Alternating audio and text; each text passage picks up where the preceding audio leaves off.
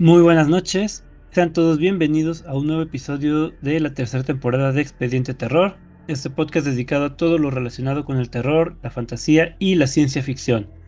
Iniciamos este programa presentando como siempre a los integrantes del equipo. Nos acompaña Fernando Armenta. ¿Qué onda Fer? ¿Cómo estás?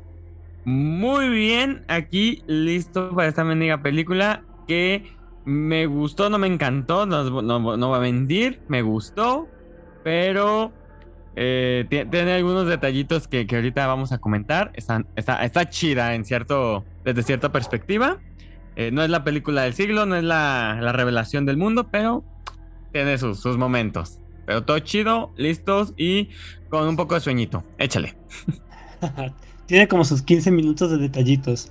Mm, nada más los últimos 15 no, pero sí. Bienvenido, Fer. Y nos acompaña también Joseph Juárez. ¿Qué onda, Joseph? ¿Cómo estás? Hola, Esteban. Bien, igual, emocionado, que como dice Fer, esta película a mí también me gustó. No me encantó tampoco, pero creo que es una buena película para dominguear, para pasar el rato. Te entretiene bastante, entonces vale la pena. Además de que siempre es agradable ver eh, cine, bueno, no, bueno, no, a veces no tan agradable, ¿verdad? Como pasó con Ludo, pero este, a veces es, agradable ver cine de, otras latitudes que no sean las clásicas este, producciones hollywoodenses, entonces va a estar interesante. Sí, bienvenido, Joseph. Y, es que, digo, también es como que bueno descansar de Estados Unidos de vez en cuando. Sí, claro. Eh, bueno, yo soy Esteban Castellanos. Y antes de empezar con el tema, Fer, ¿podrías decirle a los oyentes cuáles son nuestras redes sociales y en dónde pueden escucharnos? Claro, Esteban, ya que, a estas alturas todavía no se las aprenden, pues ya qué pedo con ustedes, ¿eh? Pero nos encuentran en Facebook como Expediente Terror Podcast, en Instagram como Expediente Terror y nos pueden escuchar en Anchor, Amazon Music, Spotify Breaker, Google Podcast, Apple Podcast, iBox y Podimo. Excelente. Gracias, Fer. Ahora sí, digo, me toca presentar a mí la película. Eh, esta ocasión la escogí yo, como siempre, sin haberla visto, sin haber investigado y sin saber de qué chingados iba. ¿Y cómo fue que te sabías de ella? Netflix. Igual que con Ludo.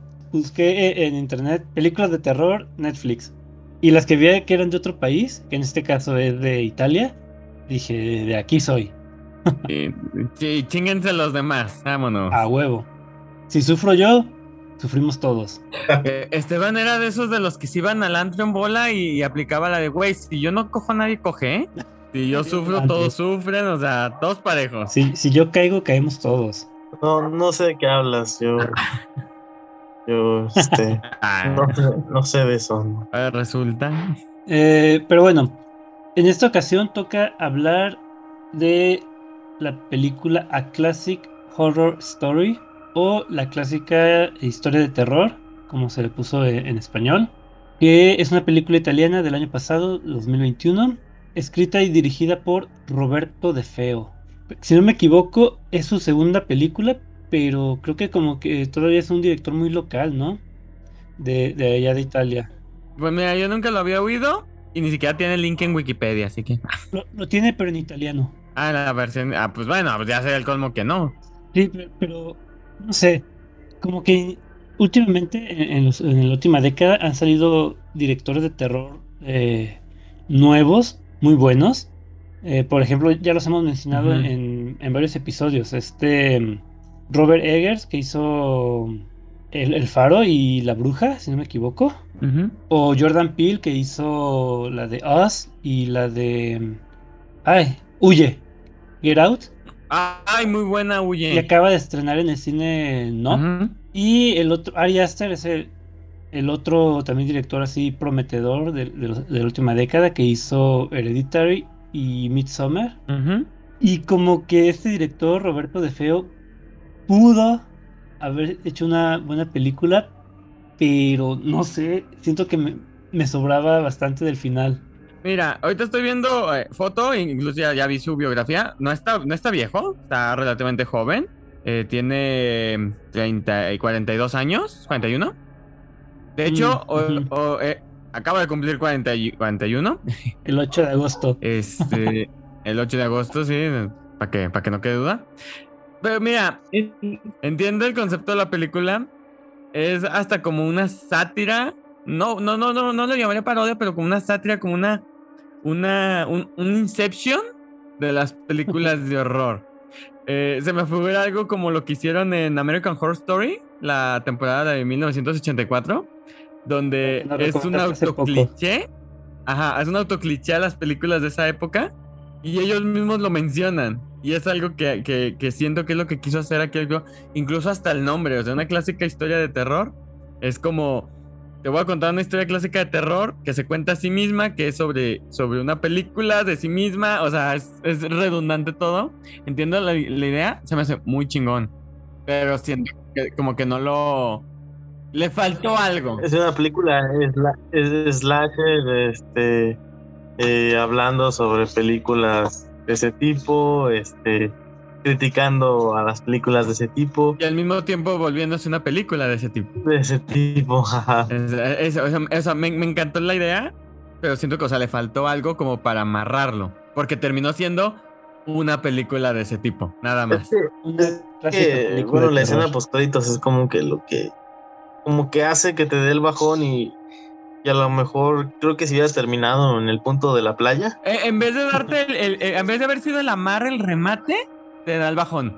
No, pero yo desde que empecé a verla no pude dejar de pensar en la masacre de Texas, en Las colinas tienen ojos, en Scream, en La cabaña del terror, en esta, El despertar del diablo. Y es que, no sé, creo que en ese sentido el título es bastante, pues, acorde, bastante propio. Porque sí, o sea, lo platico y pues es la clásica historia de terror.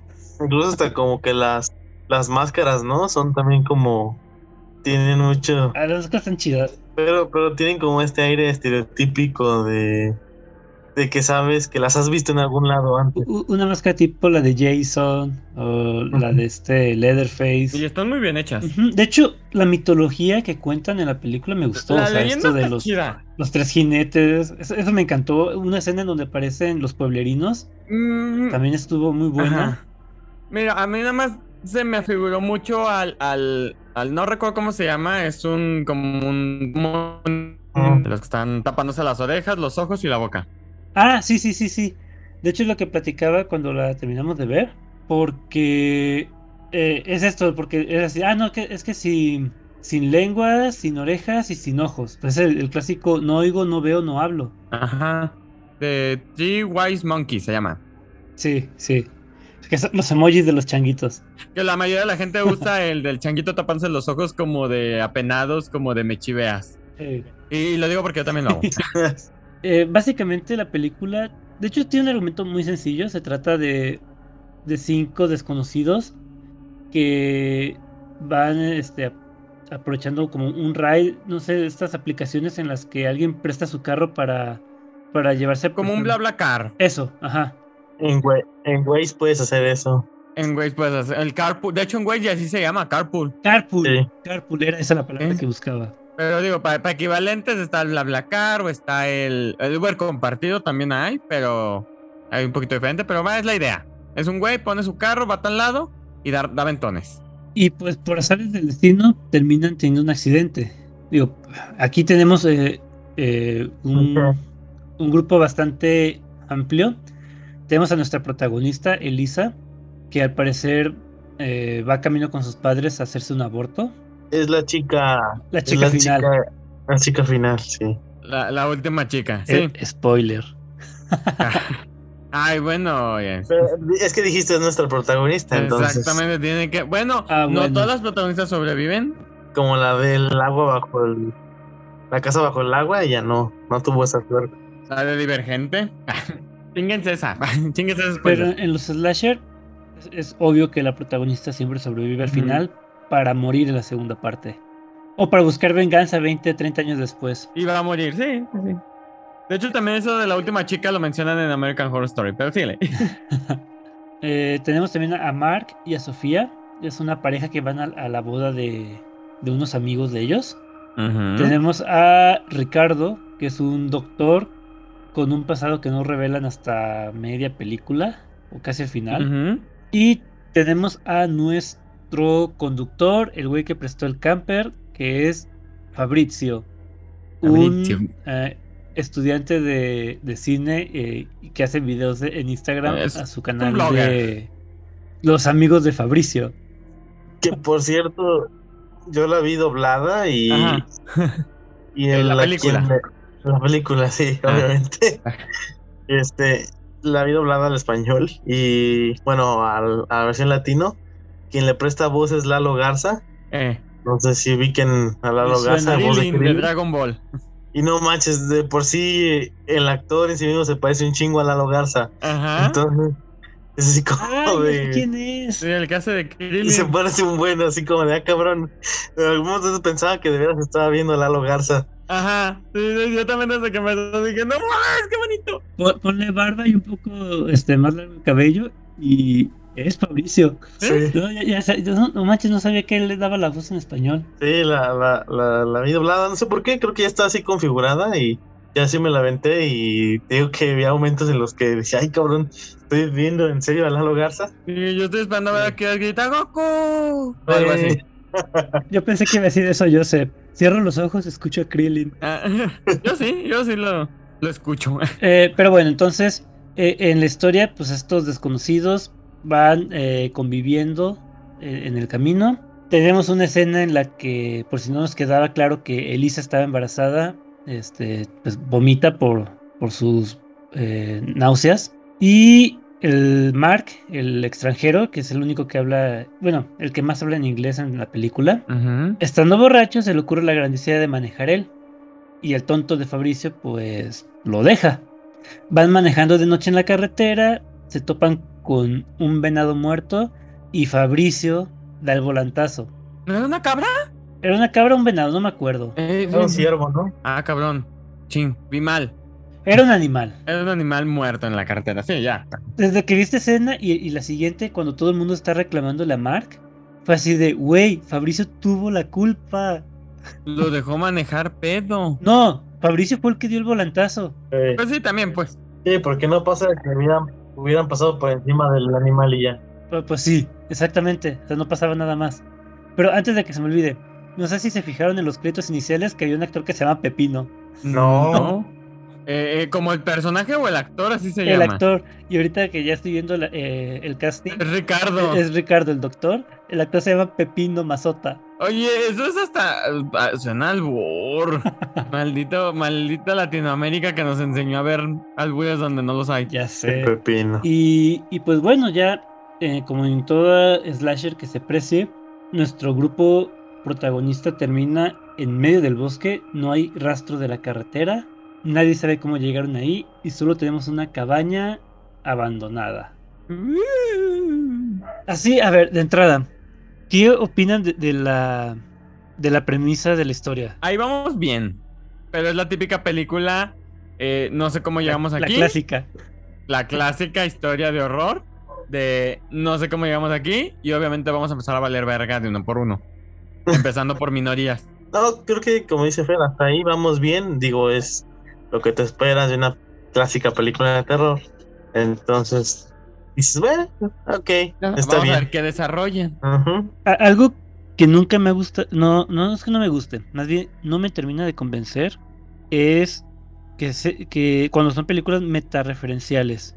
Eh, o sea que, que la misma película sea consciente de que en su universo existe la masacre de Texas, que existe eh, los clichés de las películas de terror. Digo, por ejemplo, Ah. Scream lo usa muy bien. Pero aquí y en ¿qué otra fue? Este, no me acuerdo si en la de la casa bajo el agua también hacen esta, esta referencia. Ujú. A Sam Raimi. Ay, sí. Que van jugando un juego de trivia también. Y, y también mencionan a lo del payaso eso. Ay, que sí. come. Ah, Sí. Pennywise. Que, que ahí ya dejan bien claro que no come niños, come miedo, se alimenta de miedo y los niños es Con el medio. miedo. Por lo cual Ujú. deja claro que Pennywise es un Bogart del mundo de Harry Potter. Y no, pero tiene otras referencias. Creo que cuando, cuando sale a caminar con este Ricardo, también le va contando algo así como, este, no, es que en las películas pasa esto. O no, es Ajá. que siempre sucede esto. Y luego también con la, la referencia a Sam Raimi, digo, ok, entendemos que la idea pues es como que rendirle tributo a este tipo de cine, Ujú. Pero pues tampoco está chido que te lo estén recordando que el protagonista principal es un este cinéfilo mamador fan del terror con el que creo que nomás yo de aquí, de los presentes, se identifica. Ajá. Que tiene un podcast eh, ah, no, De- dedicado al terror, que ya, ya casi ni es terror, pero bueno. Va a ser lo- los amigos de Esteban. Ah, no, mames, me gusta. Esteban y los y los Pennywise de Y los Bogarts. Oye, suena Y los chido, estaban en los Bogarts. Estaba como pinche banda de rock. Exacto. Pero bueno, pues ya este. Eh, punto y aparte de, con eso de las. Pero cobra sentido el que esté en mami mame con el cinéfilo más adelante. Ah, sí, o sea, que cobre sentido, pues sí. Pero es que, por ejemplo, yo acababa de ver hace seis meses la de Scream 5 en el cine. Y pues es, es el mismo recurso de Scream. De hecho, hasta el final de, de la película es el, el final de Scream. Es que volvemos, o sea, tiene su porqué. Lo único que yo siento es que no, el director, el escritor, no sé quién, no supo amarrarlo para que fuera, fuera un boom. Es el mismo. El director y el escritor son, son los mismos. Bueno, bueno, bueno, o sea, pero o sea, no la supieron armar para que fuera un mind blow al final. Pero la idea está muy chingona. sería incluso hasta una autocrítica, ¿no? De eh, una, bueno, una sátira de, ah, mira lo que pasa con un güey que queda demasiado traumado con ese tipo de películas, ¿no? No sé. Exactamente. O sea, y es, y es una sátira a las mismas películas de terror que la película casi casi se vuelve a sí misma una, una película a las que se están tirando sátiras. O sea, es, es, es- es- no sé, yo lo veo en ese sentido que es hermoso esa, esa autocrítica redundante, recursiva, este, pero les faltó el amarre, el remate. Sí, pero también al final esto lo, lo que hace es ah, reforzar el título. ¿Sí? Pero... O sea. Con un título así de la clásica historia de terror, Ujú. se pueden dar el lujo de poner todos los clichés que quieran. ¿Sí? Que, este, por cierto, toda la película tuve la sensación de que a la protagonista, está, la que la hace de Lisa, se llama Matilda Lutz. La había visto en algún lado. Ajá. Y dije, pues, le da un aire como a Emilia Clarke. Sí, ¿dónde la viste? Y, y resulta que ella es, eh, es la protagonista de Rings, la cuarta película del Aro de la- en las versiones gringas. Ok. ¿Es la protagonista de, de Ring? ¿En serio? De Rings, de la cuarta. O sea, salió eh, El Aro en el 2002, Ajá. salió este, e- El Aro 2 en el 2005 y... eh, ah, es la tercera, perdón. Rings, eh, 2017 salió. ha- Hace poco, de hecho salió en el cine, aquí en México. Yo nomás le ubiqué su voz en, en latino, que es la voz de iCarly. es lo único que yo, yo le ubiqué. Yo luego luego ubico voces cuando empiezo a oír este actores de doblaje y digo, ah, mira, es la voz de Fulento, ah, la voz de Fulento. Y ya no puedo evitar. Entonces, para mí fue eh, una clásica este, historia de horror de iCarly o algo así. iCarly de Mello, algo así. Es que realmente pues, la historia no es como que dé para mucho, sin entrar en spoilers. Digo, ya sabemos, como en todas las películas de este género, que todos van a morir menos la protagonista. De hecho, ya ni siquiera es spoiler. Bueno, pero, pero podemos soltar cuando entran a la cabaña y encuentran. No, no, ¿dónde encuentran la leyenda? Sí, en la cabaña, ¿no? No, ah, sí, se las cuenta Fabricio, porque es casualmente el que vive por ahí. Su, su abuela se la contaba de niños. Este, que mm, te digo, los villanos. Ah, bueno, los villanos no, o sea, los de la historia. ¿Qué, qué eran? ¿Deidades? Eran como Jinetes. demonios, ¿no? Sí, pero o sea, del infierno, deidades, entes. O sea, ¿qué se supone que eran en la leyenda? Eh, no sé, no me acuerdo. Dice que son seres de otro, de otro mundo. O sea, nunca te explican. Y la típica, sí, les concedemos favores, pero sacrificio humano. Porque Ajá. hashtag nos maman los sacrificios humanos. Que no sé si la historia de qué es oso magroso y Oso, castroso. mastoso y carcañoso. Que yo les puse oso ma- maloso eh, y castroso, pero ese es otro Es pedo. Ostro.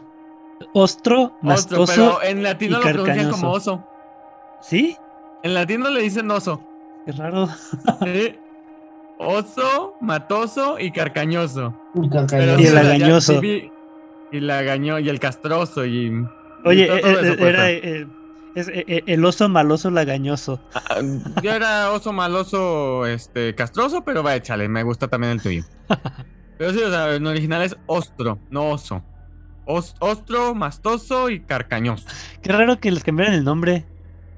Es que, es que, digo, usualmente el- los cambios de nombres así es porque el original se puede eh, malinterpretar eh, en otro idioma. Digo, por ejemplo, Moana, que se llamó Bayana. Moana. Ajá. Por Y la aquí, actriz porno. digo, Eh, no entiendo por qué le cambiaron de ostro a oso. Por facilidad de pronunciación. Yo creo que sí, como era un poco complicado, a lo mejor pensaron que era complicado aprendérselo en italiano, tal cual se decía, pues, probablemente quisieron simplificarlo diciéndole oso. Oso. Ujú. Que esa historia está chida. Es un cliché Eh, también, Está muy buena la historia, la de que no, no te puede, no lo puedes oír, pero él sí te puede oír. O sea, está. Ajá. que me dio curiosidad si realmente es una leyenda típica italiana. Mm, Sí, Y si es real. pues esto eh, es lo que estuve investigando y sí es una historia. Digo, ya quitamos lo, lo sobrenatural, pues. Pero igual Sí. ese lo podemos compartir en la página de Facebook cuando se esté en el episodio para que los escuchas después de haber visto la película y se, se chuten la historia del, del oso maloso. Ya puedan ver la historia pues en la que se inspiró. Ah, sí, es cierto, estoy leyendo. Y por ejemplo, estoy viendo una página que es del, del 2015, en donde dice eh, la leyenda de que la mafia fue creada por tres misteriosos náufragos españoles. Ay, mamón, aves España, di. Sí, ¡Ah, huevo! Chócalas desde aquí, de lejos. eh, oye, pues es que es el primer enlace que aparece. Sí, de hecho. En la leyenda original sí es oso, oso mastroso y carcañoso. Y en la Pues película es que lo esos cambian por era ostro son mastroso. castellanos. Ah, mira, le ponen una, una TR al oso y se la quitan a mastoso. Entonces sí es española. No, o sea, es italiana la leyenda, pero mencionan que los jinetes estos llegaron de España a Italia. Ujú. O sea, son, cas- son castellanos los, los mafiosos. Que ahorita que estoy leyendo y escuchando a Fer este, con esto, bueno, uno de los villanos que aparece al final, no sé si se dieron cuenta de quién era. ¿La alcaldesa? poli. Spoiler. Pero bueno, Ah. ¿qué, qué les parece si mejor pasamos directamente a spoilers? Digo, ya este. Pues sí, todavía. Dale, échale. No hay mucho que hablar sin spoilers. Este, entonces empezamos con spoilers en 3, 2, 1. En- Ese detalle de, de la alcaldesa, así como que se me hizo muy X. Solo porque yo presté atención en los periódicos y no, ni cuenta me hubiera dado. A ver, ¿qué había? No, eso sí no notamos, que había. Pero que sí te lo ponen en primerísimo primer plano el artículo de la alcaldesa antimafia. Y por eso me acordé ahorita que vi lo de la leyenda de la mafia. Ok. Hace sentido también el, el chiste de, de los sureños, ¿no? Ay, ¿Cómo? chiste tan más tonto. El que cuenta Lalo Garza en la mitad de la película. cuando estaban encerrados en la cabaña, que dije, es que el, el año pasado estaba en un bar y un tipo me dijo que los sureños eran mafiosos. Y yo le dije que no, Ajá. y tran- tranquilamente le está diciendo que los- no todos los sureños somos mafiosos. Pero el tipo insistía en que los sureños eran mafiosos. Y al día siguiente fue lo mismo. Este, yo le decía calmadamente que no. Y él decía, no, es que todos los sureños son mafiosos. Entonces este, le dije este, tranquilo que no y lo mandé a matar. Y todo como que chiste Ah. pendejo. Es cierto, me acordé. Es que sí, sí, sí, sí. Es que chiste tonto pero bonito. Te da, te da risa de tan malo. De tan malo que haces bueno. A ver, pues, sigan con la historia. ¿Quién muere primero? Ah, ah, no, no, no, no. Antes de quién muere, la leyenda. Hablemos de la leyenda. Cuéntala. Básicamente, la leyenda dice que tres caballeros eh, llegaron del mar al sur de Italia y que con ellos trajeron prosperidad. Digo, para este punto, Fabricio y Ricardo ya descubrieron que había tres eh, esculturas hechas como con paja, con tres cabezas de puerco. Y eh, esta- las chicas Elisa y Sofía Ah, porque Mark está postrado en una cama del camper porque se chingó la pierna en el accidente. Se Mm. chingó la rodilla. Se chingó la rodilla como buen mexicano. Eh, Es que antes es que él jugaba fútbol profesionalmente. Que, que curiosamente no tiene razón de ser porque eh, chocan contra un árbol, pero no chocan tan fuerte tampoco. De hecho, no entiendes cómo es que todos se desmayan. Eh, ahora- si- Ah, todos, sí. El todos se desmayan si te explican por qué. No, Porque la, la, la, que la cerveza estaba, estaba drogada. no, claro. Te lo explican al final, pero en el momento en el que estás viendo. ¿Qué el- te parece ilógico? Pero volvemos, entra al cliché de las películas. Sí, sí, sí, sí. Que no necesariamente eh, tenía por qué romperse la pierna, pero se la rompió. No necesariamente todos se tenían que desmayar, pero se desmayaron. Sí. Para justificar el por qué no sabían cómo llegaron a donde llegaron. Digo, aquí uno empieza a creer que es algo sobrenatural. Ey. Cuando ve que, que no están en la carretera y que están en bosque. De hecho, todas las panorámicas del bosque omiten la carretera. Y, y la leyenda también que es este sobrenatural y, y la típica te piden sacrificio humano. Entonces dices, ok, si son entidades sobrenaturales te, tirándole a paganas por, por el ambiente, dices, eh, está chido, va. Habrá que ya sale un, un, ¿cómo se llamaba la, madre que tocaba la flauta de pan? El sátiro. Eh, dije, habrá que ya sale un sátiro del bosque, no hay pedo. Hay otra muy chida cuando este Fabricio ve cómo la, la niebla va mostrando a los a los tres jinetes. Es que volvemos, tiene sus toques. La leyenda está chida porque está inspirada en una leyenda real. Obviamente ya nada más con el toque sobrenatural. Pero tiene, tiene sus momentos la película. De, entra- de entrada, ¿cómo sé que la fotografía es buena, ¿no? Y el diseño del vestuario y todo Sí. es, es, es bastante bien lograda. Digo, no es nada así como que digas, ah, no manches, ¿no? Denle el Oscar a mejor fotografía, así, pero, pero está muy bien logrado y es de bastante muy buena calidad. Y, y los actores también son, son buenos. Es que siento que una película con esta temática de redundancia nunca va. nu- mm, tendría que estar neta demasiado genial, demasiado espectacular para que gane algún premio grande. No, los premios, este, tipo los Óscares, siempre ignoran al cine de terror. Creo que la última película de terror nominada un- a un premio fue este El silencio de los inocentes. Bueno, esperemos que nomás no se gane un Raspberry porque tampoco lo merece. Eh, y bueno, pues ya este, creo que ya lo mencionamos hace rato de, de que los tres jinetes, cada uno no tiene una parte de su cara. Uno no tiene lengua, pero te puede escuchar, o te puede oír, o qué, o te puede hablar. ¿Cómo, cómo era eso? Algo así, está, me encantó, pero no, le, no me lo grabé, la verdad. Es- está, está- está enredoso. O sea, sea, uno este, que no tiene lengua dice, no le hables, pero él sí te puede hablar. El que no tiene orejas, se no te escucha, ¿Pero lo no- escucharás? pero, Algo ajá, así. pero lo escucharás. Y el que no tiene ojos, no, no, no, no lo veas, pero él sí te verá o algo así decían. Ah, sí, o sea. Está chida, pero sí es como que medio raro. Ahora sí, ¿quién muere primero? El negro. No, El es americano. el americano. Bueno, la minoría en este caso. No, no- no es Sí. americano, era de rumano. Pero hablaba inglés, gringo. Sí. bueno, pero era, era la minoría, era el que no era de ahí. Entonces, la minoría muere primero. Afortunadamente ahora no fue un mexicano. O El único que no tenía aspecto de italiano. Exactamente, pero mira, está bien para... ¿Siempre es el mexicano, la persona de color o el LGBT? Para más información, visiten nuestro episodio dedicado al cine slasher. O sea, ya está haciendo lo que la película, autorreferenciándose. Es recomendación. Perro baboso, güey, está bien. ¿Qué? Ah, entonces el primero en morir va a ser el, el- la minoría, el que estaba postrado en la cama. es el único. Bueno, en la cama eh, del eh, camper. Es el único que muere solo. Pues, pues porque lo habían dejado solo. A estas alturas ellos están en la casa, se van a... ¿Queda como un sótano? ¿Un ático, perdón? Un ático. un ático cuando ya es de noche empieza me, me encanta esa mendiga alarma como, como alarma que suena que parece eh, bomba nuclear que va a caer o algo así Como todo se pone rojo. todo se pone rojo y empieza a sonar la alarma pues así de, de, ¿de qué es la alarma? o sea normalmente para qué se usa como para sismos y eso Evacuaciones también. Que de hecho ahí tengo una. ¿Qué hubiese pasado si está la güerita? ¿Cómo se llama la güerita? La novia de Mark. Sofía. Sofía.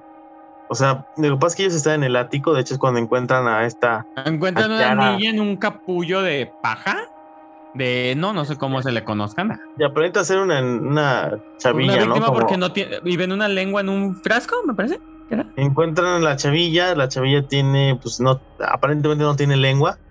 Y la lengua está en un frasco a un costado. Está como en un pinche caparazón de. hecho con ramas. Bien. esperando convertirse en mariposa y entonces este de repente pues ya saben no la Se dispara la alarma. se dispara la alarma notan que que del de la vagoneta o del camper salen los enmascarados, estos, este, oso, castroso y maloso, y estos salen con, con Marga arrastrándolo, Marga en inglés pidiendo misericordia. Tengo una, una queja porque ¿qué hubiera pasado si esta... Sofía. Bueno, voy a hacer un super spoiler, muy spoileado, pues. Este, pero si Sofía si hubiese salido para ayudar a Mark, se hubiese salido del libreto, ¿no? Pues es que mira, parte de, de lo que querían era como un toque realista. Por eso literalmente los mataban para que se viera más realista. Yo lo que siento ahí es de que, pues si hubieran tenido medidas de seguridad, más por ejemplo en el caso de que la niña que estaba ahí con ellos era parte de.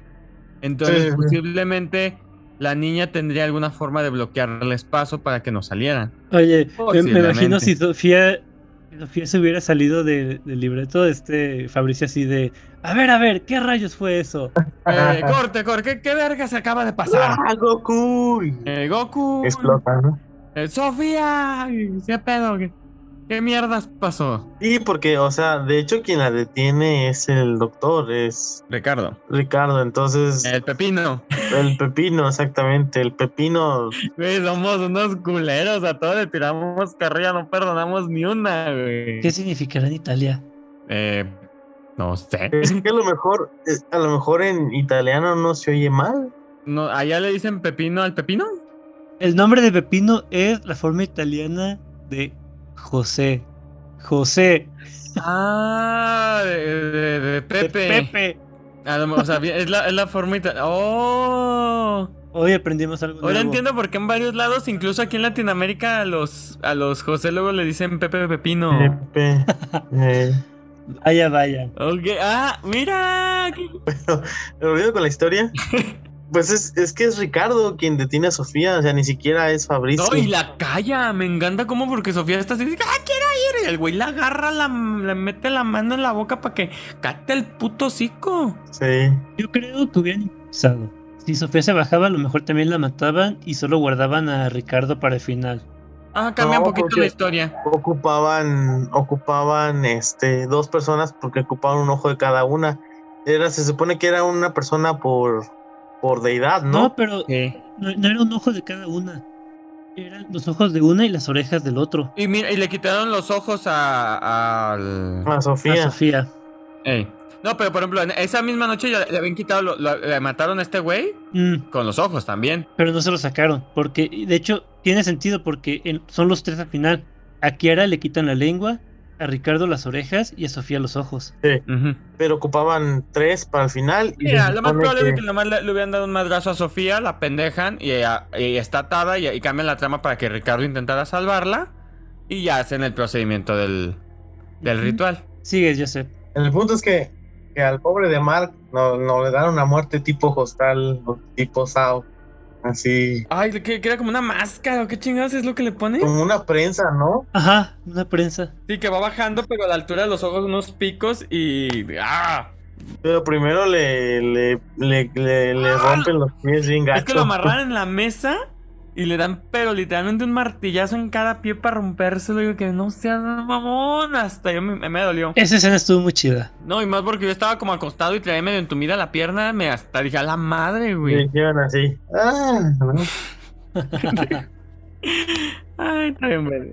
¿Qué Y más? luego, pues ya se quedan ahí. Después de que lo matan, ya nomás ven que este. Ahí se quedan hasta el amanecer. Ya, obviamente, Mark ya no estaba al amanecer, ni los. Ni los tres este mosqueteros. Ah, Ahí tengo una queja, porque de repente Ah, este Lalo Garza empieza, bueno, Fabricio empieza, supuestamente él creció en un lugar así. De hecho, curiosamente también es una auto eh, referencia, porque Fabricio dice, es que hay que irnos al sur porque salió el sol y yo crecí en un lugar similar a este, ¿no? O sea, como guiño, guiño. Entonces, él los empieza supuestamente a guiar para encontrar la salida a- a ese lugar, lo cual es curioso. y Pero mi queja es, o sea, no se iban a dar cuenta que este güey estaba como yendo en círculo. Mm, Mira, estaban, ya en ese punto estaban asustados y muchas personas no tienen sentido de orientación si no es en un ambiente que conozcan. De, de hecho, lo dejan muy claro con el, con el doctor, porque el doctor se ve caminando y el tipo dice, no, no, no, es que tienes que caminar hacia el sur. sea, como que dan a entender que, que el doctor no, pues no, no tiene buen sentido de orientación. O puede ser que Fabricio lo estuviera guiando a donde quería que fuera. Sí, sí, sí, o sea, y, y mira, sí, te- al final te dicen que está toda la zona cercada, que es una zona, la tienen marcada como zona militar, pero sí es enorme, entonces sí es muy fácil darle la vuelta sin que se dé cuenta. Pues sí. Eh, Da poco fácil, yo en el bosque del centinela me perdí y traía este GPS.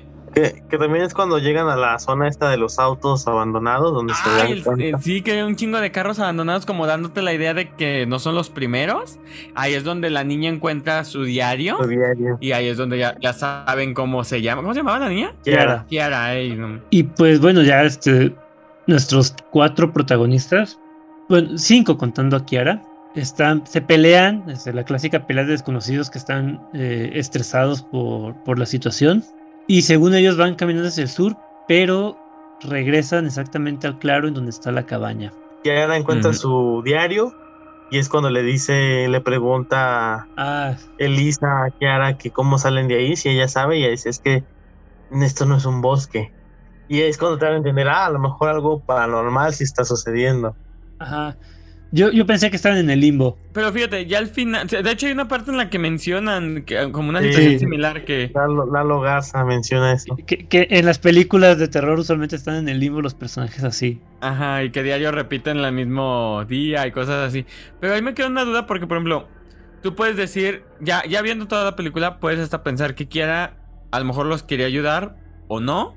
Pero- o, o- o con qué intención les dijo de que no es un bosque. No, yo, yo creo que era parte del guion principal, ¿no? Como para hacerles creer lo sobrenatural. Sí. Ok, sí, sí. Sí, porque ad- además te dejan con el coitus interruptus de que, ok, esto no es un bosque. Suena la alarma y así de, ¿y qué más? O sea, nos vas a dejar con la duda.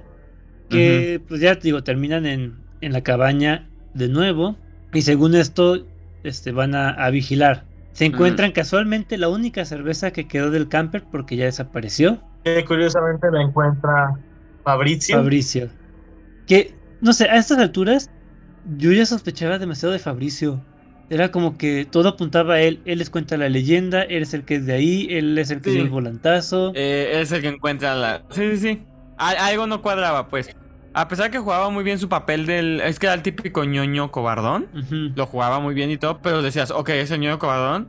Pero creo que de hecho te estás dirigiendo todo, güey. Y pues bueno, ya se quedan todos dormidos, menos el que no tomó cerveza, que resulta ser Fabricio. Eh, Cuando despierta Elisa, ya ve a sus, a sus otros dos amigos amarrados como puercos. Chiste local mexicano, por cierto. A Kiara en su capullo de, de paja.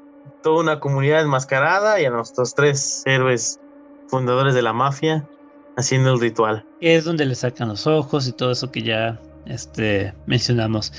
E- e- esa escena me gustó mucho. Sí. Se veía como que mu- muy, bonita, así con las luces, todos los, los pueblerinos enmascarados, los tres sacrificios, está Kiara en medio y... ¡Ay! El sonido de los dientes. Sí. Sí. Y dije, ¿qué está haciendo Joseph? Pero ya me acordé. Sí, yo también me quedé así. porque- ¿qué para- para- Y, y aquí como que ya empieza también otro género del folk, folk horror. Este terror que es en comunidades apartadas. Y dices, ok, o sea, nuestro slasher ya es folk horror y ya tenemos este otra otro tropo, otro cliché de las clásicas historias de terror. Sí. Pero luego tenemos una pelea entre Fabricio y Elisa. De hecho, este, ellos están viendo desde el interior de la cabaña todo el ritual. Fabricio intenta decirle, ya no mires, no mires, ¿no? Como para que no se traume, según esto. Y ella notas algo raro porque ves como que Fabricio está como un poco insinuante con ella. Ajá. Así como muy, así como de, "Mm, no mires, nena, ¿no? Abrázame. Mi- mírame a Abrázame. mí. Ajá. Estoy tieso del miedo, ¿no? Entonces, sí, es así como, como extraño.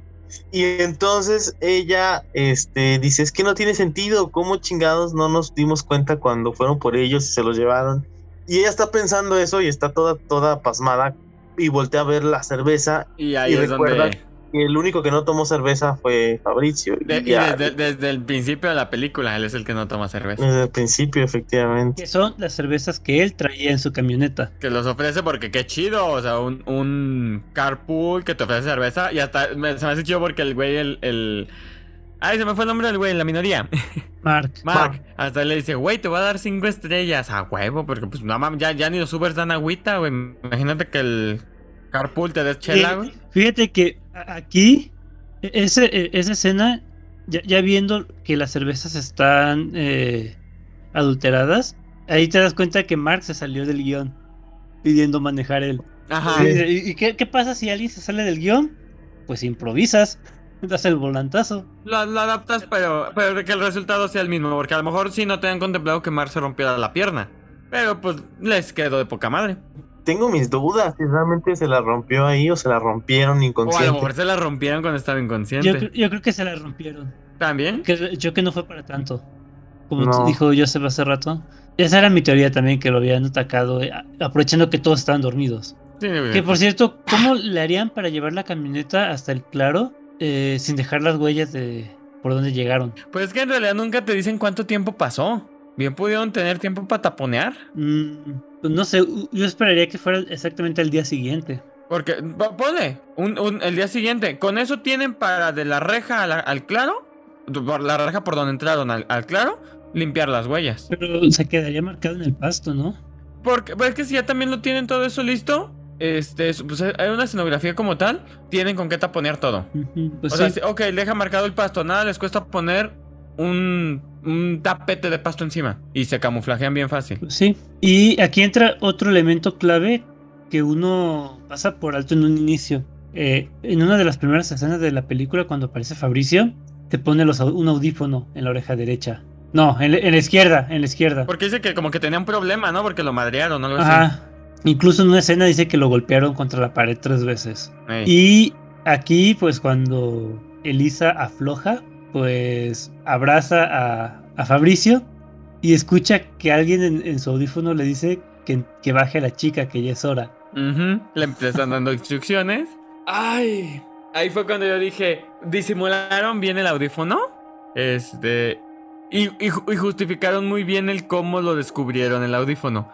Porque muchas películas son porque el güey se lo quita y lo deja ahí y alguien lo encuentra. Sea, y aquí no, aquí lo, lo hicieron bien, bien, bien, bien. Lo- como, como, ay, qué coincidencia que te lo que te caché, pero no fue coincidencia porque te, porque fue una pendejada tuya. Que de hecho, el, Elisa desde el principio de la escena se sale del guion. ah, porque sale corriendo, ¿no? Sí. Es lo primero que hace, porque se supone que tenía que verlo todo desde arriba y este Fabricio sale corriendo detrás de ella. Ujú. La escena del, de la, del desayuno, comida, toda rara. Ay, no, bueno, a todo esto llega este el tipo este le dice, "Ya llévensela." Así como que esta actriz no está cumpliendo su papel y sale un güey de una puerta con su máscara y se la lleva. Aquí yo hubiera terminado la película. No, hasta después del desayuno, ¿no? No, o sea, es que a, a esto la primera escena de la, de la película es está Elisa amarrada a una cama y la van a golpear con un mazo. Entonces, llevándosela, tú ya cierra, se cierra. relacionas ese final con la primera escena y se cierra el ciclo. Bueno, sí. Y aquí tiene como 15, 20 minutos extras que a mí me, me sobran bastante todos. Desde, Que ya es la desde el explicación. desayuno. Ajá, que ya es toda la explicación. Ok, aquí despierta Elisa eh, después de eso en una silla, clavada de las manos a la silla. Eso se me hizo. eh, Muy no por cliché. Fabricio. No, no, no. Sí, amanece clavada, pero no por Fabricio. clavada con clavos a la, a la silla. Este, al, al- muy al estilo este, Jesús, pero a una silla. Que dije, o sea, cero cool, pero bueno. Eh, una mesa larga con un chingo de gente. Y al final una. Pues, ¿cómo decirle? ¿Señora? Una señora. Que termina siendo la alcaldesa, ¿no? La, cal- la alcaldesa de la que hablan al principio. Sí, Ajá. la Que alcaldesa. es lo que no entendí. Eh, ¿A qué se refiere cuando la, la alcaldesa dice, le hace, se habla con esta Elisa y le dice que la magia ya no es lo de antes? Me imagino que es más bien como una secta ahora. Ajá. Porque precisamente el periódico en el que ven la foto de la alcaldesa dice alcaldesa antimafia. Y es la cabecilla de todo. Dices, no mames. Después llega un policía. Exacto, el O policía. sea, es, es pantomima todo. ¿Para qué? Para indicar que todo el pueblo, toda la ciudad está coludida. las autoridades, la alcaldesa, es parte de. Como que toda la comunidad se dedica a los videos Snoop, ¿no? De la, de la Deep Web, que al final es lo que te dan a entender. Pero bueno, yo pensé que, que eran como todos, este, como loquitos de una comunidad ahí, de, Ajá. este, en medio de la nada. Incluso Sí, la sí. escena va todavía como que eh, de la mano de la escena anterior, del folk horror, de los pueblerinos este, que adoran a sus deidades y que hacen sacrificios. Pero luego llevan a Elisa a un cuarto y hay cámaras, o sea, hay cámaras en todos lados y Elisa está viendo cómo grababan una película. Y Ajá. Fabricio le dice, ah, jaja, es que yo soy malo malote y me molestaban de chiquito y yo quiero grabar una película de terror. Dices, güey, Y ¿Por que, que de hecho ahí donde? Elisa le dice, y por querer grabar algo original, estás copiando a todas las películas habidas y por haber. como que, güey, eh, piensa tantito. Y que ahí es donde el güey le dice que pues el cine italiano es diferente, que sí, que sí les va a gustar, porque él es único y detergente. Y Elisa dice, no mames, voy a morir en la pinche película cliché de voy, este a, voy a morir en tu mala película. o sea, güey. Se lo dice, que es lo, es lo que más cagado. Por eso te digo que ese, ese tipo de cosas se me hacen muy chingonas, porque es así como que ya sabemos que estamos en una peli, de una peli, y lo, lo externan. Me, me encanta porque me acordé de, de la escena de Scary Movie. Es como si estuviéramos en una película. Dice, no, es la vida real. No, Bobby, es la vida real. Ahí está el camarógrafo. Ajá. Sí. Sí, sí, sí. Digo, y ahí ay. está el de las luces, y que hasta los mismos güeyes se quedan ay, hijo de tu puta madre. Sí, de hecho, Algo así. yo no sé por qué esperaba que pasara algo así. Es que, digo, ya viendo toda la película, dices, ok, tenía que pasar, pero hasta ese punto dices, era innecesario. Creo que la parte, la que la parte donde Fabricio habla con ella y Sí, es como o que sea, está de más, porque lo, lo, lo convier- dejas de convertirlo en una película de terror que clichea con clichés a otras películas de terror, a convertirlo en una parodia. Ajá. O sea, eso, eso- eso no me gustó porque, que es donde te digo, era necesario como que esa explicación, pero no así. ¿Por qué? Porque lo, lo deja de ser un cliché y se convierte en una parodia. A lo mejor lo que yo hubiera hecho hubiera sido cortarle y después poner a Fabricio exhibiendo su película en algún festival de cine. Ajá. O, o- o- mira, podrían haberle cortado la escena donde tú dijiste que hubiera sido perfecto, o incluso después del, del desayuno, donde la alcaldesa se va con el poli y se la van a llevar, también ahí hubiera quedado bien este eh, el amarre, el cierre. Y la escena post créditos que tiene. Con un complemento para darte a entender que es una es un es una presentación, cine de arte, lo que tú quieras, este de la película de Fabricio. aunque- Pero esa explicación aunque sí queda así como que ah, la muerte de Fabricio y de Kiara es muy satisfactoria. La de Kiara. Bueno, vamos. Sí. ahora, cuando Fabricio corta con, con Elisa, hizo lo que cualquier persona normal haría, pero también se nota el, el, el dolor porque se saca las manos de los clavos. O sea, es que es un pinche dolor que se le ve y lo, me encantó eso que, que lo... Porque muchas veces es el típico que nomás... ¡Ah! Saca las manos y ya, ¿no? No, acá se ve que le duele y lo hace lento. Sale, está en el set dando vueltas, llega un, al, camerino, por así decirlo, donde están Kiara y Fabrizio peleando, porque Fabrizio es un intenso y Kiara es como más madura y le pone su estate quieto y pinche pendejo y acá te lo hocico. Eh, Oye, y- eh, perdón, Fer. Pero ahí descubrimos que fue Kiara la que puso el nombre de los amigos de Fabricio. Eh, Ah, también. Este, ahí vemos cómo ella se pone un pequeño, como una prótesis de, de plástico en la boca para taparle la lengua y que haga que parezca que no tenga lengua. Más aparte le, le- le limita el habla que para, para el mismo efecto, ¿no? Eh, cuando se pelea con Fabio, que de hecho en, en latino sí le dice cállate el hocico. O cierra el hocico, algo así le dice. sí, cierra el hocico, le Cierra el dice. hocico. Cuando Kiara va a salir del, del, del camper, de la traila, este, la, la está esperando Elena con una escopeta. Le da un Elisa. tiro tan. O sea, primero sale. pero- y la pero ve. Se, se viste de, de. Se pone la ropa de, de los personajes De- y de- se pone la máscara. Se pone la máscara. Me encanta porque, porque sale Kiara. eh, pues no contenta, pero tranquila. Y la ve y su expresión es de valió verga. O sea, tal cual. Le dispara la escopeta. O sea, desde la puerta de la traila. Kiara sale disparada hacia la, hasta la parte de atrás del- de, la traila. Que Fabricio nomás la. Soy el disparo, la ve y te, qué vergas, güey. Pero es tan hermoso ese disparo, tan hermoso, tan limpio. Y tan satisfactorio como dijo, como dijo Joseph. Y que tú dices, güey, me, me vale madre que sea una niña, lo amé. Ah, sí, yo me reí. Tipo, fue, fue, fue tipo Alfredo Adame de cállate perra y pum. Ajá, sale Fabricio, la ve, ve que no puede disparar, porque como que se la atora, se le quiere dejar ir, pero en, en eso ya le saca, la, o sea, le pone la bala y le dispara en la pierna. Y venga Mark. Ajá, y, y lo remata, este, con un tiro en la boca, o sea, le pone la escopeta en la boca y le, y le dispara desde ahí mientras el güey, este, publica... Pero Elisa empieza a grabar todo. Es, ah, Elisa está grabando todo desde que mata a Kiara y todo esto. Y le dice a Fabricio, aquí tienes tu final, pendejo. Sí, o sea, a lo que también este, este Fabricio le, le pide piedad y luego también le dice, o sea, hacen... eh, se sale también del personaje mencionando que es una película, pero le pone la escopeta en la boca y le dispara. Después Elisa sale, eh, pues empieza a, a moverse en el bosque y encuentra un niño vestido tipo de playa. Que el niño pues sí la ve y con el arma y sangrentada, así como que pues nomás se va. Elisa lo sigue. Antes no se cagó el niño. Sí, no, literal, yo digo que se cagó, nomás no se ve. Este, ya Elisa lo va siguiendo y ve que el niño entró a través de una reja que tenía un hoyo. Sale Elisa, no sé si Elisa lo ve, creo que no. Este, nada más se ve que tiene un letrero que marca que es este, zona militar, que está prohibida.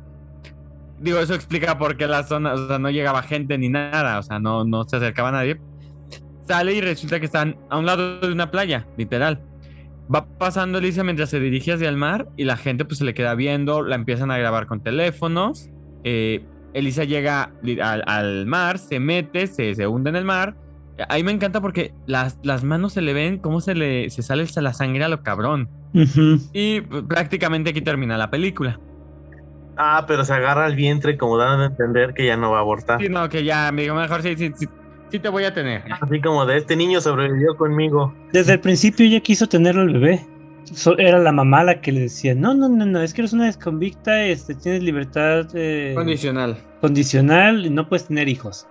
Pero bueno, de aquí, de esta última parte, yo tengo tres comentarios.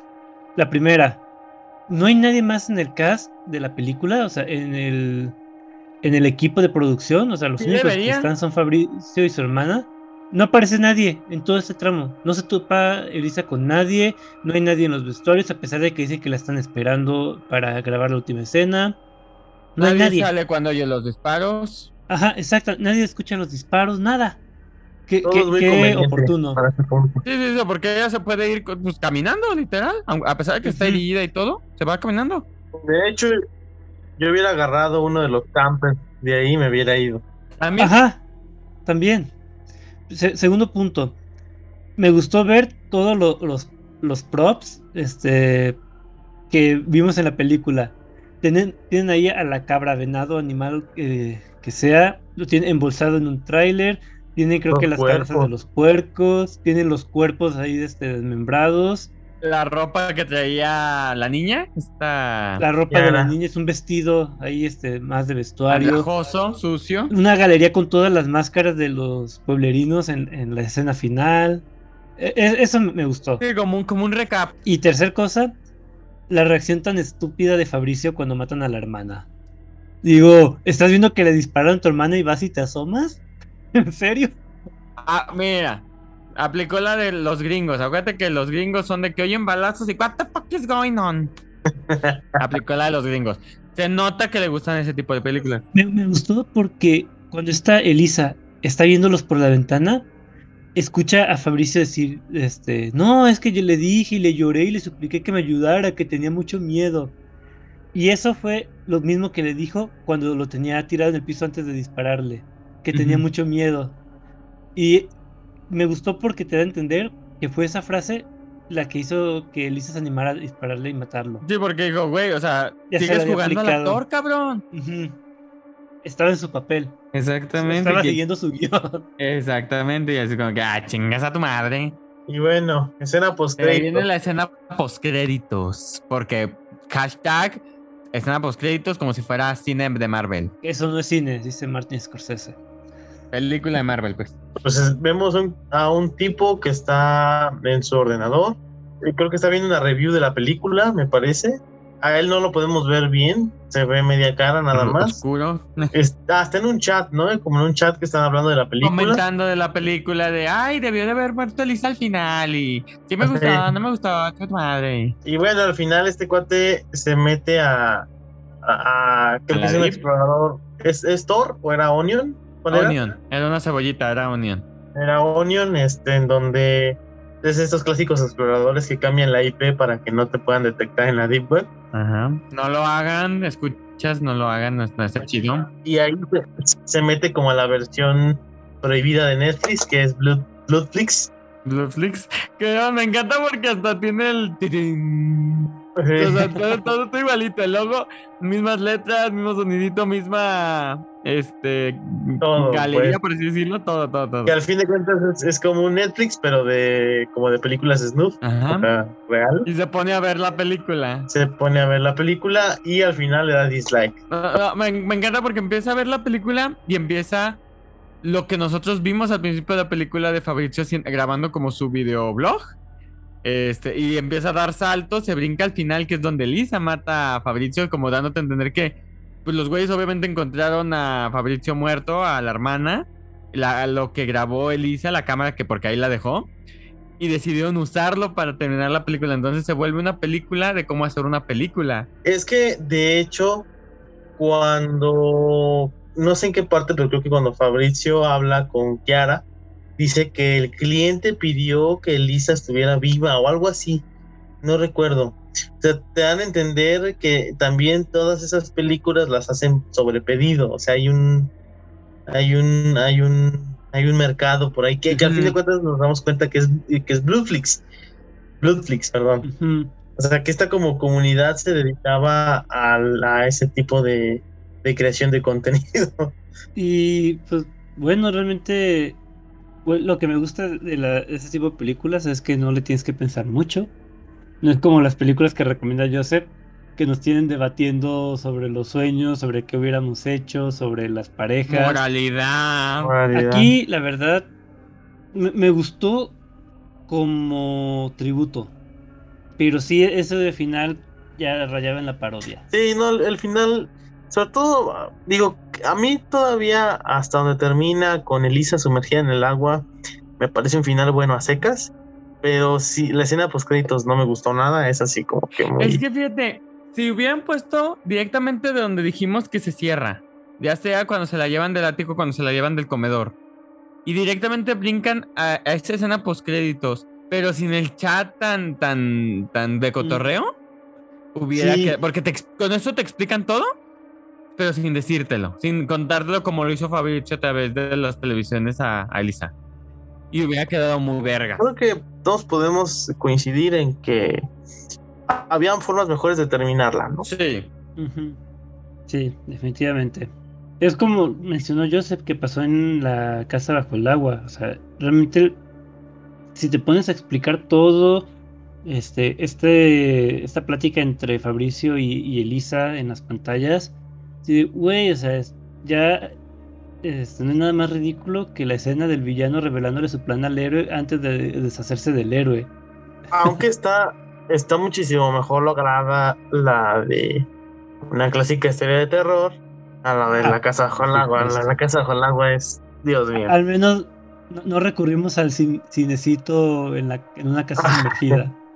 Dios mío, sí.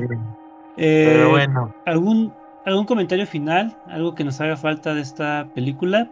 Porque digo, en ratitos tuvimos las conversaciones de los protagonistas en donde hablaban de su vida, que la verdad creo que a nadie le interesaba la hija no, porque del no fue nada relevante. Si hubiera tenido algún dato relevante, arre. Era escena de relleno. no, fue solamente como para tratar de humanizar a los personajes y te identificas con ellos, pero fuera de eso realmente no tiene ninguna trascendencia. Y tampoco lo logra, o sea, no, no, no terminas por empatizar No con enfatizas que a todos te da gusto que los maten. Sí. Todos igual de, de pesados. Y, y digo, salvo Mark, ni Sofía ni Ricardo merecieron su escena de muerte. O sea, los mataron juntos. Y ni siquiera vimos que los mataran. Bueno, pero se queda implícito. Que eso, por ejemplo, o sea, los, los cuerpos que vimos al, al final embolsados ahí junto al venado, ¿en verdad eran cuerpos? O sea, no era Pues, eh, ¿la utilería? ma- material de Mm, utilería. No, yo No creo que sí verdad. Yo tenía la duda de cómo iban a justificar que, o- obviamente, tú sacabas la película y la película tenía éxito. ¿Cómo iban a justificar de repente? Ay, oye, y el actor que, que interpretó a Mark, o el actor que interpretó a, a Sofía. Sí, porque, bueno, ahí entran dos puntos. Uno, eh, no van a preguntar por los actores porque si lo estás buscando en la Deep Web, Sí, no, sabes que algo- hay algo ya, turbio. ya al, al final lo entendí, ¿no? Con esa escena post créditos que Ajá. obviamente la gente sabe que pues sí es una película hecha con, con escenas reales, Que, que sí se murieron. que sí se murieron. Entonces, yo por eso mismo sí creo que son cuerpos reales. Mm, de hecho, creo que eh, en la Wikipedia de, la película en italiano sí explican un poco. Dice, en una escena posterior, este, después de créditos, vemos que la película fue rodada por la mafia y, vendida a Bloodfix, bajo el título de una historia clásica de terror. Y un usuario insatisfecho se conecta a la red Tor, dejando en claro que es una película de la Deep Web y opina que aunque no le gusta y otros este, dicen que, que se ve falsa, que no es real y pues comenta desde- sobre la película sin saber que sí fue este de verdad todo. Sí. Ahí, ahí ya entiendo un poco más lo de la mafia, que no recuerdo que lo mencionaran, que la mafia estaba grabando la película, Mm, pero creo que no bueno, lo mencionan. se los paso. Es que creo que es cuando te dice la alcaldesa, la mafia ya no es lo que era antes, Ah, ahora hacemos cine. haciendo Sí. alusión a que está cuidando a la mafia. Que le dice, es que estoy cuidando de estos muchachos. Y, y también te lo dicen, el cliente pidió que la chica sobreviviera hasta el final, o el cliente pidió esto, el otro. Entonces, sí, hasta cierto punto lo dan a entender, pero no, no terminan por explicarlo como te lo, como lo estás leyendo. ¿no? Te dan indicios y te hacen como pensar A pues ver. sí. Sigo leyendo la, la Wikipedia en italiano. Ajá. Y dice, eh, El- Elisa se- está encerrada en una habitación donde se comunica con Fabricio y descubre que la mafia está filmando y vendiendo películas snuff dirigidas por él. Perro traduciendo de, de italiano a español mientras lee. Pero digo, o sea, si explican eso, yo no lo recuerdo. No. No, tal cual así no. Si no lo leo aquí, la verdad yo no me entero que, que a eso se dedica la mafia. Te, te mencionan tanto a la mafia y a la alcaldesa que combate a la mafia y por las palabras que dice la alcaldesa que tú que, que te lo insinúa hasta- Pero no o sea, lo pero- confirman como no tal. lo confirman ajá Ese es un problema porque explican un chingo de cosas, pero eso te lo dejan a tu imaginación para que, porque te lo insinúan, o sea, te están diciendo un montón de cosas más que no deberían de decirte en lugar de decirte lo importante. Cliché. Ay, no. Ya, puros corajes con las películas que escojo yo. Sí, la neta, te pasas de lanza. por lo menos aquí para Nokia no Eh, bueno, nada va a ser peor que Ludo. E- Eso, eso, No, bueno, no, no. es cierto. Está Ludo, Vi y lo que sí, lo demás. Ah, qué gachos. Pero aún así te queremos, güey. Te queremos, te queremos. Y yo que tanto alabo sus películas.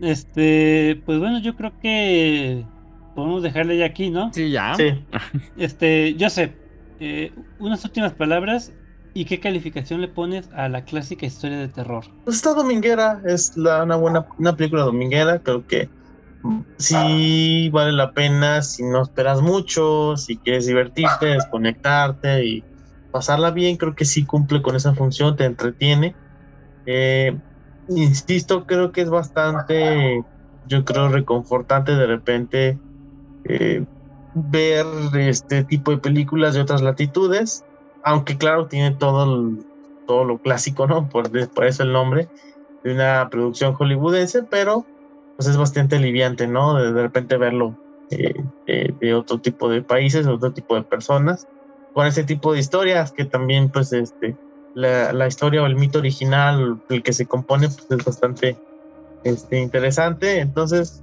vale la pena echarle un vistazo, este, se van a divertir. Y yo una calificación final, yo creo que tiene un 7.5. Esas películas que no te va a aportar tanto, a lo mejor no va a ser más que desconectarte, verla, entretenerte y pasarla bien. Despedida. Ah, pues agradecerle a los, a los escuchas por, Adiós. por otra semana que nos, nos aguantan aquí. Este, espero que disfruten y que si ven la película, pues les agrade. Y pues nos vemos, nos escuchamos, nos escuchan. Hasta la siguiente semana. Adiós. Gracias, José. Este, Fer, unas últimas palabras. ¿Y qué calificación le pones a, una, a la clásica historia de terror? Yo le pongo un 7.5. Me encantó toda la referencia, la redundancia, como ya lo mencioné muchas veces. mira, hasta yo mismo soy este redundante. Este, me encantó, no me gustó el amarre que le dieron. Lo que mencionaron ahorita al final de que mucha explicación de nada al mismo tiempo. Eh, tampoco se me hizo chida, por eso se queda en 7.5. Eh, la historia es un poquito original, la leyenda estuvo muy buena, la, la, leyenda original también tiene, está muy buena, pues, el de donde se basa. Y hasta ahí, la verdad, ya, ya lo demás ya lo he mencionado en el capítulo. No me gustó el amarre, pero me gustó la idea el concepto. 7-5 por. Eh, pues cagarla, se podría decir, en, el, en, la idea que querían. Y agradecer a nuestros escuchas que nos, nos están con nosotros otra semana. Y, y, pues nada, este besito en su nalga ahora en la derecha para que no sienta este, envidia la nalga derecha, de que nomás le mando besitos a la, a la nalga izquierda. Y esperamos que sigamos aquí muchas semanas más. Y byecito. Y ya. Bye, bye chiquito. Este, de mi parte igual le pongo 7.5. Me gustó en general. Hay algunas cosas que me sobraban bastante. Eh, yo le quitaré los últimos 15 minutos con el final después de créditos incluido. Como dijeron ya mis compañeros, eh, explica demasiadas cosas, pero no lo que debería. Creo que eso es un fallo que no me terminó de convencer. De ahí más me agradó en general. No la volvería a ver pronto, pero a lo mejor un domingo que está aburrido sí le echo un ojo. Eh, antes de, dar cierre, nomás recordarles que eh, este es el episodio 14 de la tercera temporada y el, el, episodio 15 va a ser el, último antes de, unas vacaciones, descansar un, rato y, y, ya seguir con la recta final de otras 15 películas. Que igual, este, comenten en, nuestra página de Facebook o mándenos mensajes eh, si quieren que veamos alguna en específico y que la platiquemos y la añadimos a la lista. Ay, yo les recomiendo la de Dora la Exploradora, eh, está muy buena. Si, si nos la empiezan a recomendar, la vamos a ver y la vamos a platicar aquí. Si la gente ah, la bueno, obviamente que sean películas que tengan terror, fantasía o ciencia ficción. Así que con eso descatalogamos a Dora. Ah, que la gente. Hay un zorro que habla y nunca lo explican. Eso da miedo. Qué bueno, por ahí ojos bien cerrados, casi, casi entró de panzazo. Este, bueno, les recordamos que pueden encontrarnos como Expediente Terror en Anchor, Spotify, Apple Podcast, Amazon Music, iBooks, YouTube o en su plataforma de preferencia todos los sábados en punto de las 8 de la noche. Los invitamos también a seguirnos en nuestras redes sociales. Estamos en Facebook como Expediente Terror Podcast y en Instagram como Expediente Terror. Y antes de que se me olvide, que no lo incluí en la escaleta, pero eh, el sábado 20 de agosto me entrevistaron por haber ganado una convocatoria de cuento. Entonces, si pueden darse una vuelta al podcast, a la página del podcast eh, Torre del Ermitaño, este, van a poder ver la entrevista de, de una hora en donde pues platico de mi cuento. ¿Duró una hora la entrevista? Jamás había hablado tanto de mí, ya, Pero duró más la entrevista que el cuento, no manches. Ya Ahí quedó grabada, ¿no? Para me la, chuto mañana. mañana. Está en Facebook y no sé si la vayan a subir como podcast en su, en su podcast, pero igual dense una vuelta al podcast de Torres del Ermitaño en Spotify y ahí pueden escuchar mi cuento, eh, El Universo Paralelo. Y si no, el link también va a estar en la página de nosotros, chingues madre. Ah, sí, también. Porque en, la entrevista damos spoilers del cuento, entonces mejor escúchenlo antes. Ah, sí, escuchen el cuento y luego ya van a la entrevista. Y pues ya. Está, chido el cuento, está chido. Gracias. este, bueno, yo soy Esteban Castellanos y esto fue Expediente Terror. Buenas noches.